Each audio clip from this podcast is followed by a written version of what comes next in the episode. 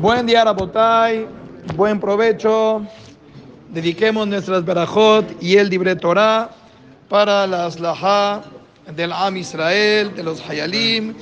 Que escuchemos Besorotobot y que seamos un pueblo libre, soberano, en todo el Galut mientras dure y en Israel en especial, que seamos respetados, que podamos vivir con paz, con armonía y que podamos tener la libertad de cumplir Torah, mitzvot, que podamos hacer nuestro abodata kodesh sin nada que nos interrumpa ni que nos distraiga. Amén. Ustedes saben, Itro, que es la parasha de la semana. A Itro, discúlpenme, pero no lo conocimos a partir de esta semana. Itro ya tiene historia. ¿Quién era él en verdad? El primer dato que tuvimos de Itro fue cuando él era, claro, él era parte de los consejeros que tenía Paró en Mitzrayim. Y cuando Paró propuso la solución final para acabar con por lo menos los hombres del pueblo de Israel, entonces Paró tenía un parlamento integrado por tres.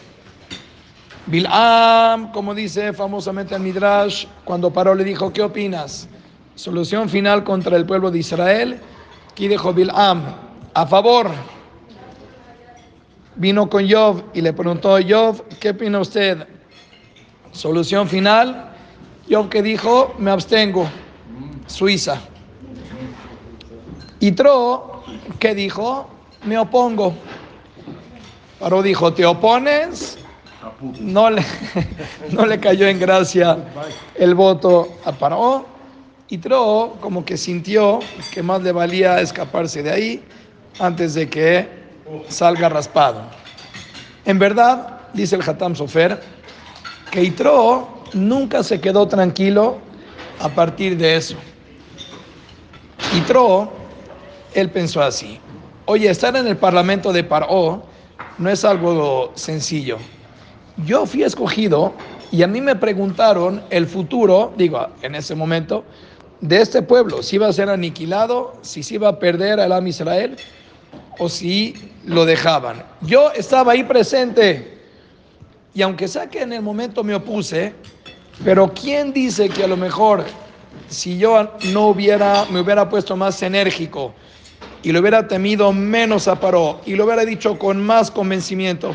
A fin de cuentas, Itro en ese momento era ajeno a la Israel, que él, era, él pertenecía a Midian, no tiene nada. Entonces le preguntaron, ¿qué opinas del genocidio, ahora que está tan de moda esa palabra? ¿Qué opinas del genocidio al pueblo de Israel? No, me parece que el genocidio está incorrecto. Ah, sí, seguro. No, ya vamos, se peló de ahí. Cuando se vio amenazado, porque él a lo mejor dijo, bueno, la verdad me parece que está mal, pero si, si los van a acabar, que los acaben, ¿qué más da? Entonces, Itro se quedó siempre pensando dentro de él, tal vez yo podría haber logrado más.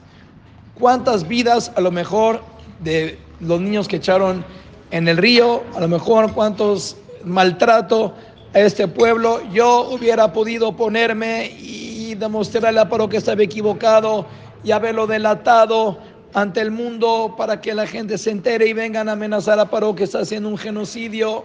No sé, alguna idea se me hubiera ocurrido, pero tal vez mi actitud en ese momento fue tibia, dijo Itro. Fue un cargo de conciencia que lo acompañó durante todo este tiempo.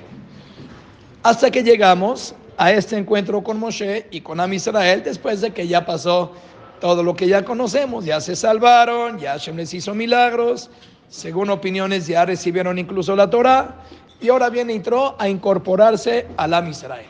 Moshe le empieza a contar todo lo que pasó, aunque sabe que eh, Itro leyó los periódicos, sabía que este pueblo, todo lo que pasó. Esto fue algo milagroso, que todo el mundo se enteró de la apertura del mar y que Israel se salvó de Mitzray. Pero no es lo mismo cuando Itro lee los periódicos, cuando viene Moshe, que él estuvo ahí, a final de cuentas Moshe no le podía contar a nadie la historia porque todos la vivieron con él en Am Israel. La primera oportunidad que tiene Moshe de explayarse y contar todo lo sucedido es cuando se le presenta a alguien ajeno, que en este caso es Itro. Itro empieza a escuchar todo eso y él dice, no es posible, no, no solamente los milagros que se escucharon, Itro sabía exactamente, porque el pasú que dice, Elohim asher zadu alehem. O sea, dice Itro, acabo de descubrir que el Dios de ellos se comporta midá keneged midá.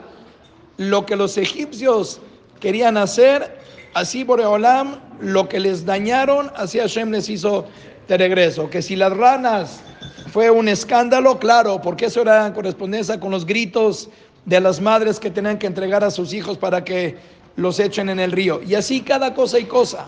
Pero nadie podía tener más data de ese concepto que Itro, porque Itro no solamente sabía lo que Paró le hizo a la Israel, él sabía incluso los planes que habían, que a lo mejor a final de cuentas ya no se llevaron a cabo por uno o por otra, pero Itro sabía incluso el plano que tenía Paró para dañar a Israel en otras cosas que a lo mejor a fin de cuentas ya no se hicieron. Al ser que él era consejero, él sabía el plan de Paró y en lo que Moshe le va contando lo que Hashem se vengó de los egipcios, Itro se va dando cuenta que incluso lo que los egipcios ya no llevaron a cabo, pero planearon hacer, también Hashem se acabó vengando de ellos. Entonces Paró dice, guau, esto es tremendo. Tanto aplica este concepto de midá que neged midá, que Hashem así se cobra, seguramente Hashem también así recompensa midá que neged midá. Entonces Citro dice así, yo ya tuve un strike, ya me ponché. Cuando tenía la oportunidad de aconsejar para el bien de este pueblo, no hice todo mi esfuerzo. Tal vez hubiera yo podido lograr más. Entonces él llega, eh, conoce a la Israel ahora así de cerca ¿Y qué es lo primero que hace Itro? Recién conoció a la Israel, recién platicó con Moshe y ve cómo gestiona Moshe, cómo le está haciendo. ¿Qué es lo primero que hace Itro? Le da consejo para que ponga... Le da consejo. Ya viene con su yerno, este suegro aparente metiche, y le dice a su suegro, a su yerno, cómo tiene que manejar al pueblo. ¿Quién le pidió un consejo a Itro? Nadie. Acaba de llegar y ya de repente él ya está dirigiendo, ya está viendo otra perspectiva. Tenía mucha capacidad, ya que él era consejero. Muy bien. Y Tro dijo, ya no lo vuelvo a hacer. Si Hashem me dio a mí la capacidad de aconsejar y de tener, ahí está que el mismo paró, que era el líder mundial. ¿A quién vio? ¿Cuánta sabiduría y visión vio en Nitro para que sea uno de los tres consejeros? Quiere decir, este es mi, mi don, el hecho de que yo pueda aconsejar. Y cuando tenía la posibilidad nosotros no sabemos, a lo mejor, no, a lo mejor seguro que Hashem quería que pase la esclavitud y que las tragedias de Egipto. Entonces, Itro, conseja o no aconseja, lo que tenía que pasar, tenía que pasar. Pero el sentimiento, la sensación que él tenía era, yo hubiera podido aconsejar mejor de lo que lo hice. Cuando llegue el momento entonces... Pudo, intervenir, se sintió ya eh, que podía ayudar. Eso, le llegó la revancha que él tanto estaba buscando. Ahora sí puedo aconsejar bien. Si no lo hice para salvar a este pueblo de todo lo que pasaron, lo voy a hacer ahorita para que este pueblo se desarrolle y pueda ser mejor. Ahora es mi oportunidad y mi revancha de vida para que yo aplique toda mi capacidad de aconsejar para aconsejarles para bien. Entonces viene Itro y le plantea el consejo a Moshe y Moshe lo toma bien. Sorprendentemente, siendo el yerno, sabe que Moshe era la persona más humilde, es verdad, pero de buenas a primeras viene alguien totalmente ajeno y empieza a darle instrucciones a Moshe cómo dirigir. ¿Cómo logra Itro que sus consejos sean bien, bien recibidos en oídos de Moshe? Otra vez, no se olviden que Moshe le contó toda la historia. Todo como fue exacto la salida de Egipto, todos los sufrimientos, las salvaciones, la partida del mar y toda la travesía del Am Israel. ¿Cuánto tiempo? No tenemos un, dato exacto, pero si Moshe era tartamudo, ¿te imaginas chutarte dos horas de historia de Moshe que te vaya contando toda la travesía de este pueblo? ¿Cuánta paciencia se falta tener a un tartamudo para que te hable tres minutos? Imagínate que Moshe se ve explayar a tal grado que Itro dijo, wow, Baruch Hashem, Asher Itzil Etchem. Bueno, pero ya no era tartamudo. Oh. ya no era tartamudo. Todavía, hasta la entrega de la Torah era. Ah, sí, perdón. Hay opiniones si ya había pasado la entrega de la Torah o no. Si no había pasado, pues Citro se tuvo que sentar con él y escuchar todo el cuento y tenerle la paciencia y ponerle la atención. Entonces, cuando tú tienes esa, esa manera de tratar al prójimo, cuando tú tienes ese oído que escucha, que está atento, que comprende, entonces, pues ahí sí, como cuando tú, eso es arar la tierra para cuando tú quieres venir con esa persona y decirle, Moshe, de verdad estás equivocado, de una manera sutil, bien, como lo habrá hecho Itro en su momento. Pero si tú primero haces ese nexo bonito de respeto, una relación, te escucho, intercambiamos opiniones. Yo ya te escuché dos horas. Yo estuve para ti cuando Moshe tenía la necesidad de descargar toda esa historia y contársela a alguien, que me imagino que estaba ansioso de contar todos esos milagros. Y Tro estuvo para él. Y Tro se chutó la historia con todo y que Moshe tenía esta discapacidad para hablar. Oye, yo estuve para ti. Cuando yo vengo a aportarte algo, ¿tú me vas a cerrar la puerta? Te digo una observación, ahora tú ya lo tomas para mal. Pero bueno, todo eso depende cómo primero es el, el, comportamiento nuestro hacia el prójimo para venir después a dar un consejo, una observación. A tal grado este Itro, eres, como dijo, dijo Rab Itzhak Berkovich, que es el Rosh Kolel de, de Esha Torah, a veces nosotros nos sentimos metiches. O sea, cuando alguna persona ves algo o quisieras, como un comportamiento, y decimos, no, la verdad, ¿Para qué me meto en la vida de los demás? Como dice el dicho, si hablo me cuesta, a veces dice uno, no, mejor que calladito me veo bonito, no sé todas las expresiones que tenemos para decir que mejor no meterte en la vida de la gente. Él dice, hoy en día no, porque ya está muy adelantado la tecnología, pero hace 20 años, 10 años, si tú hubieras visto que una persona dejó su coche aquí estacionado y dejó las luces prendidas, ¿A poco no te hubieras parado tú en la Teba? Le hubieras pedido a Salo que diga, señores, el que tenga un Mazda 4 dejó las luces prendidas. ¿Por qué? ¿Por qué estás en... ¿Qué metiche eres? ¿Por qué hubieras anunciado que la persona dejó sus luces? Es un favor. Hace 10 años tú ya no te acuerdas. El que dejaba las luces prendidas una hora, ya no había batería. Te subías al coche y ya no había con quién hablar. Oye, Haram, si está dejando, lo voy a dejar aquí en lo que le pasa en la corriente. ¿Qué me cuesta decir que una persona dejó sus luces prendidas? Y si verás que una persona está haciendo una mala inversión, tú sabes que alguien le puede vender un producto más barato. ¿Acaso no le dirías, oye, no seas tonto, te conviene mejor hacerlo por aquí, por allá? Entonces, hay cosas que nosotros entendemos por lógica, que es el beneficio del otro a veces decirle algo.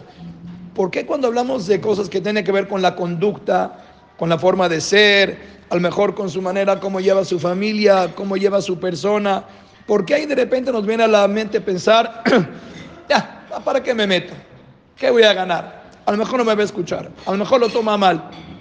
Es un favor. Las, las personas necesitamos... Lo es. Lo es.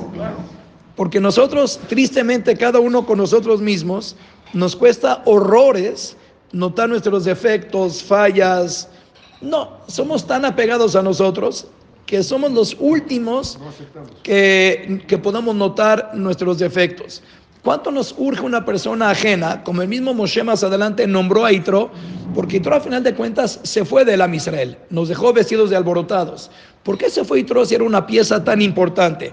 Y Moshe le ruega, Moshe le dice, por favor, tú eres, tú eres Aitalanu la Enaim, tú eres los ojos de este pueblo, eres una persona por un lado tan allegado, pero tan ajeno, que el hecho de que tú estés fuera de nosotros, que no pertenezcas de inicio, de origen a Alam Israel, eres nuestra visión, te necesitamos para que tú seas el que nos critiques, el que nos digas en qué estamos mal.